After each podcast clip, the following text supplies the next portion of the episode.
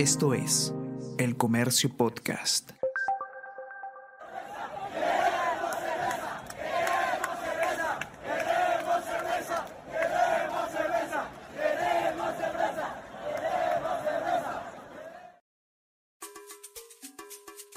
El viernes 18 de noviembre del 2022, dos días antes del inicio de la Copa del Mundo, la FIFA anunció que en los estadios de Qatar no se vendería cerveza. En un hecho sin precedentes, el máximo ente del fútbol le daba la espalda a uno de sus principales socios y auspiciadores de las últimas ediciones de los mundiales, la gigante marca cervecera Budweiser. Esta es solo una de las polémicas que han envuelto al país de Medio Oriente y a su organización de la Copa del Mundo. Estadios con varios vacíos, villas de hospedaje para hinchas que no son lo que prometían ser y varias dudas más. Mitos, rumores, qué es cierto y qué no de lo que se dice sobre Qatar. Jugamos como nunca, el podcast de historias deportivas del comercio, llegó hasta Qatar y te cuenta de primera mano cómo es un mundial en el hermético país árabe.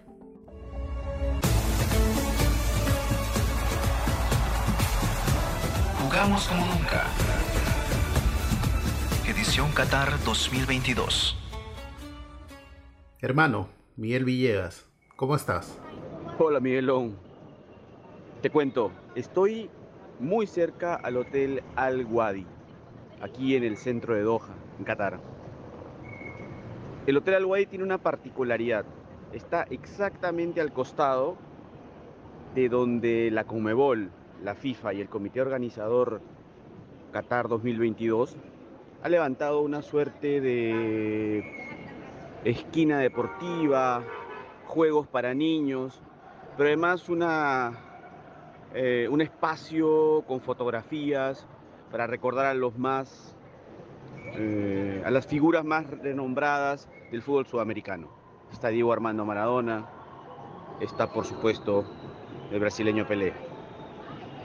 Eso que escuchas de música de fondo es y no sé si se termina de escuchar la euforia de los latinoamericanos. En Qatar, los cataríes han recibido esta suerte de invasión, entre comillas, a propósito del Mundial, con cierta tranquilidad, pero también con mucha distancia. De hecho, el día del partido inaugural, que la selección ecuatoriana venció 2 a 0 al local, a la selección de Qatar. A los 80 minutos un grupo de cataríes se retiraron del estadio. No parece importarles mucho lo que ocurre con su selección, pero tampoco terminan el partido con una euforia desmedida. Si me preguntas si aquí realmente hay tradición futbolística, la respuesta es no.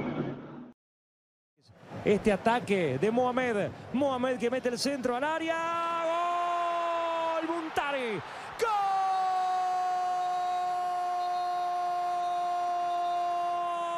gol de Qatar, gol histórico.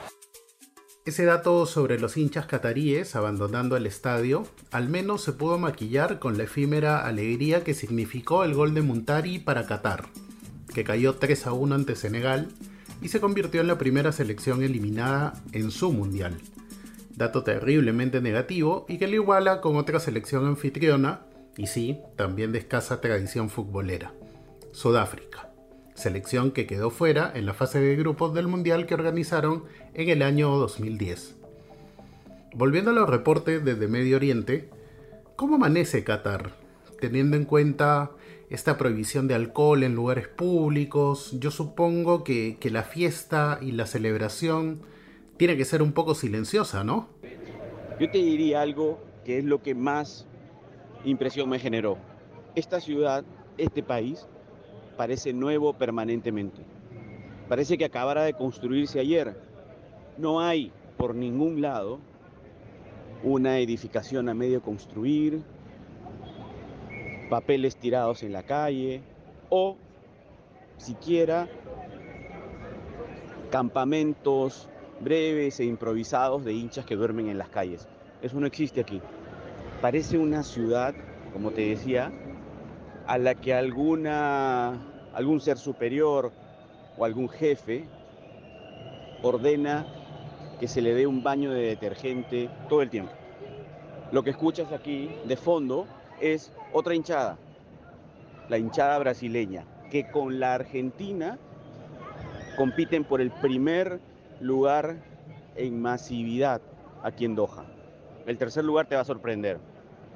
El tercer lugar sudamericano es la selección de Ecuador. Los hinchas ecuatorianos han llegado con camisetas, banderas, en familias, hombres grandes y chicos, y lo único que han hecho es cantar ese estribillo que se escuchó en el debut del domingo 20 de noviembre. Queremos cerveza, queremos cerveza. El argentino que viene pregunta, che, ¿dónde puedo eh, salir un poquito en Qatar? ¿Es, ¿Es, en los barquitos la onda? Hay, hay, hay onda acá en los barquitos, también están los bares, hay boliche, hay, hay de todo. El que quiere salir, sale. Y se puede tomar, se, se la puede pasar bien. Pará. Barco de argentinos este. Este barco de argentino, mirá.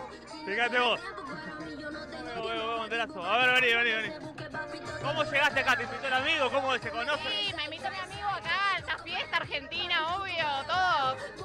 20 minutos dando vuelta por... 20 minutos dando vuelta por todo, recorriendo música argentina, disfrutando, cantando, todo. Vení, para. Fiesta, la verdad, fiesta como corresponde.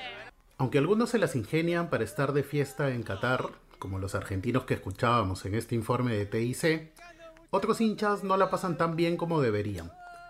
La BBC de Londres publicó un informe en su sitio web en el que recopilaban quejas de seguidores de distintos países que se hospedan en la villa de hinchas Qatar 2022, lugar por el que pagan alrededor de 200 dólares la noche para dormir en carpas, con camas pequeñas, un calor infernal al que solo pueden hacerle frente con un ventilador de pedestal y muchas otras incomodidades más.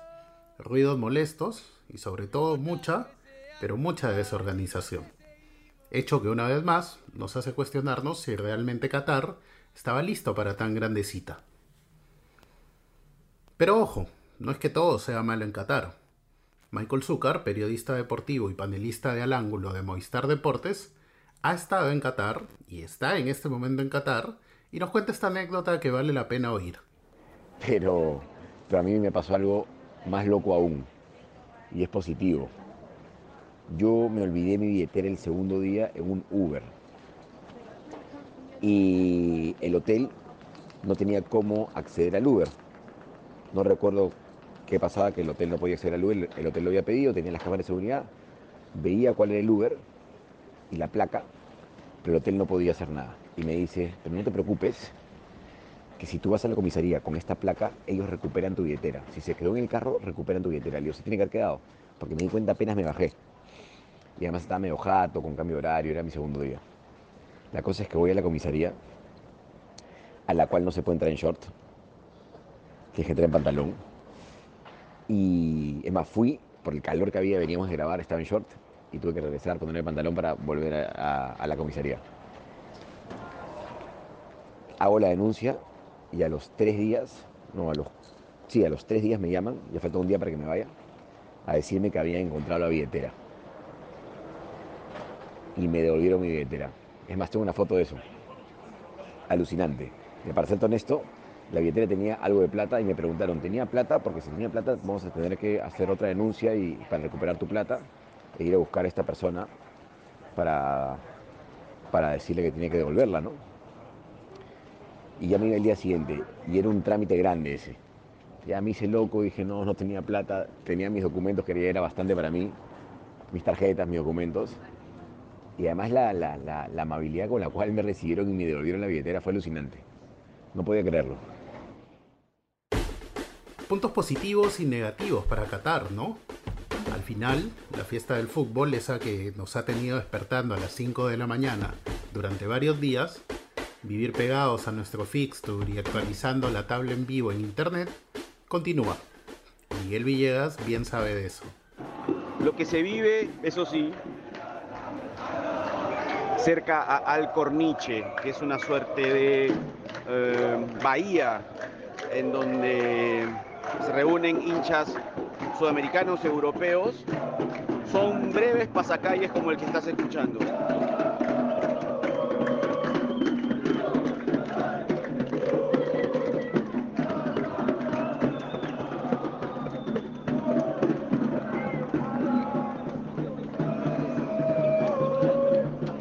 Hinchas de la, selección, de Turquía. La presencia de Miguel Villegas en Qatar ha sido posible gracias a Vivo, el smartphone oficial de la Copa del Mundo. Mi nombre es Miguel Roca y junto a Miguel Villegas, este ha sido un episodio más de Jugamos como nunca, bajo la producción, coordinación y edición de Soine Díaz y Josema Romero. Nos encontramos en una próxima oportunidad.